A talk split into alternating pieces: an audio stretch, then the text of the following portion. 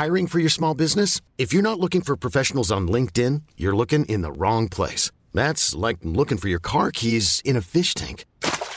LinkedIn helps you hire professionals you can't find anywhere else, even those who aren't actively searching for a new job but might be open to the perfect role. In a given month, over 70% of LinkedIn users don't even visit other leading job sites. So start looking in the right place. With LinkedIn, you can hire professionals like a professional. Post your free job on linkedin.com slash achieve today.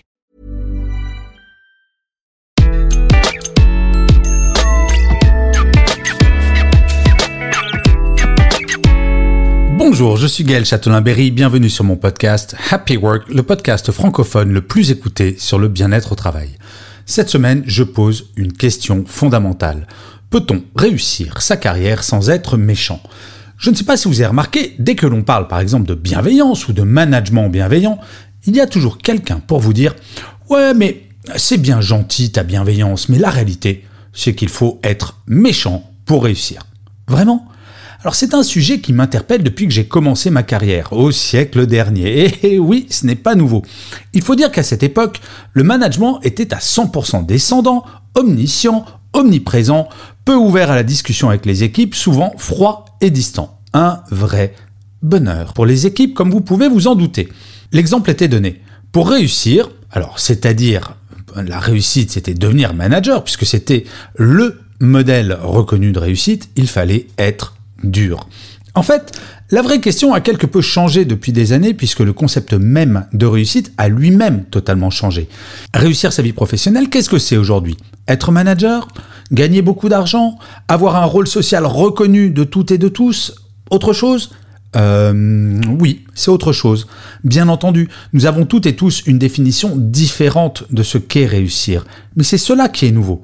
Il y a quelques années, la réussite se définissait par le fait d'avoir une Rolex à 50 ans, ou pas. Force est de constater que cette phrase de Jacques Seguela, attribuée par erreur à Nicolas Sarkozy, est devenue totalement ringarde. En fait, il y a une nouvelle définition de la réussite professionnelle. De plus en plus d'études le montrent, réussir sa vie professionnelle, c'est de lui donner un sens.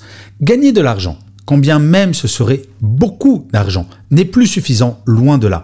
Et cela rend bien entendu la tâche extrêmement compliquée pour les entreprises qui souhaitent attirer et surtout fidéliser des talents, car le sens que l'on donne à son travail n'est pas le même pour toutes et pour tous.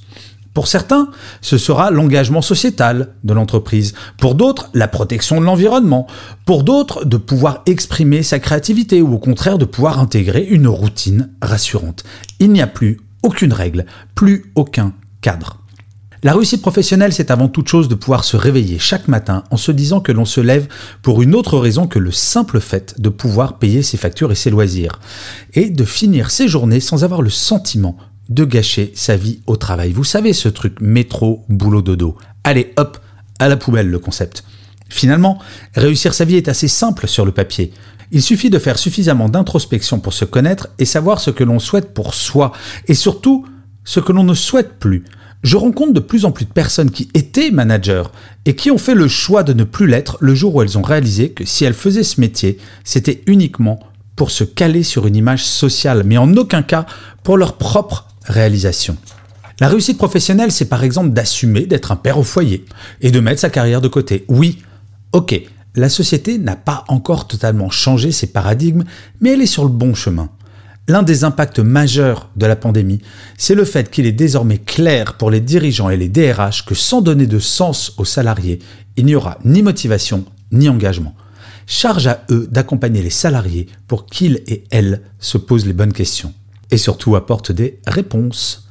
Le second point, c'est qu'en fait, dans ma génération, il semblait normal de tout donner à sa carrière professionnelle et à son boulot, de faire des nocturnes, comme on disait, de travailler le week-end ou même parfois pendant nos vacances. Nous reproduisions, en fait, le schéma de nos parents, celui des Trente Glorieuses. Sauf que ma génération a découvert avec horreur que le retour sur investissement de ce genre de comportement était tout simplement catastrophique. Pas de garantie de l'emploi, burn-out, vie familiale inexistante, vie personnelle inconnue. Bref, Ma génération s'est plantée en beauté car elle a appliqué les règles d'un monde qui avait changé et nous ne nous en étions pas aperçus. Les générations suivantes ont bien vu cela et ont été élevées par des parents qui ont bien vite compris que le rapport employeur-employé ne pouvait rester le même.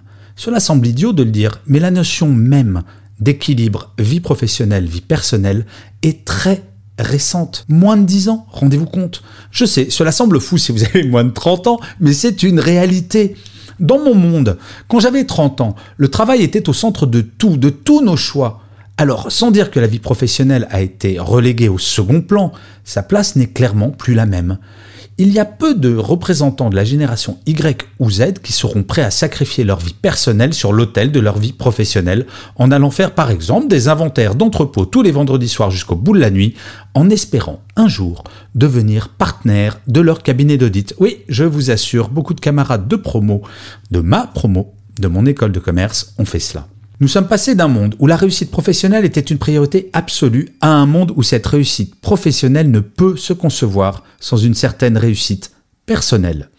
Et ainsi, le Graal qu'était le fait de devenir manager n'est plus une finalité en soi, car oui, devenir manager suppose généralement plus de travail ou à minima plus de responsabilités et donc plus de stress. Tout le monde n'est pas prêt à accepter cela. Et je vais vous dire quelque chose, tant mieux. Si la qualité de nos managers n'est pas encore au top, c'est en grande partie parce que beaucoup d'individus de ma génération, qui n'avaient absolument aucune qualité ou appétence pour devenir manager, se sentaient obligés de le devenir pour pouvoir cocher la case j'ai réussi dans la vie. Dans une entreprise, en fait, moins de 15% des salariés sont des managers.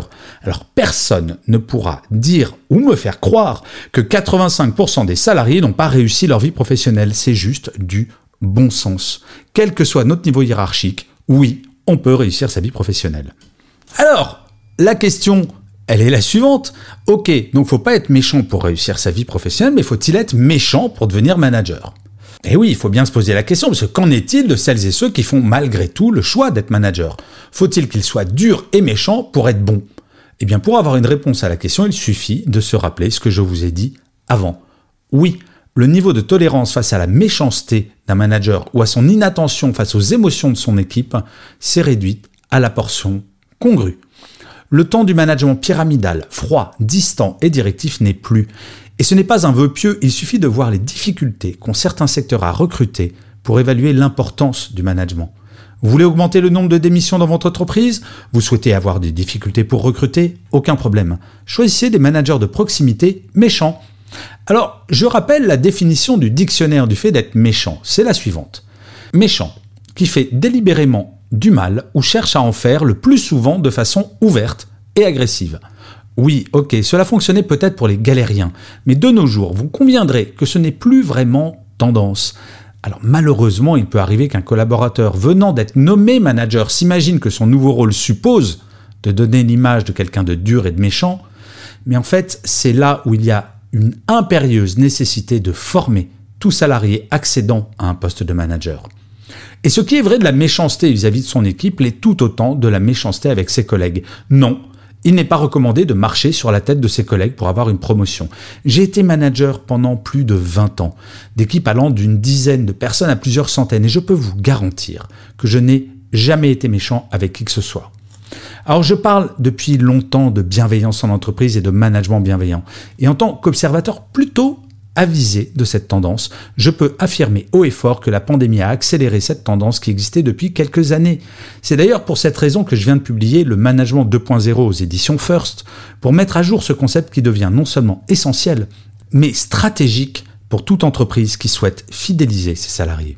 Être méchant pour réussir peut fonctionner à court terme, bien entendu, mais cela finit toujours, absolument toujours, par se retourner contre la personne qui est méchante. Croyez-en ma longue expérience.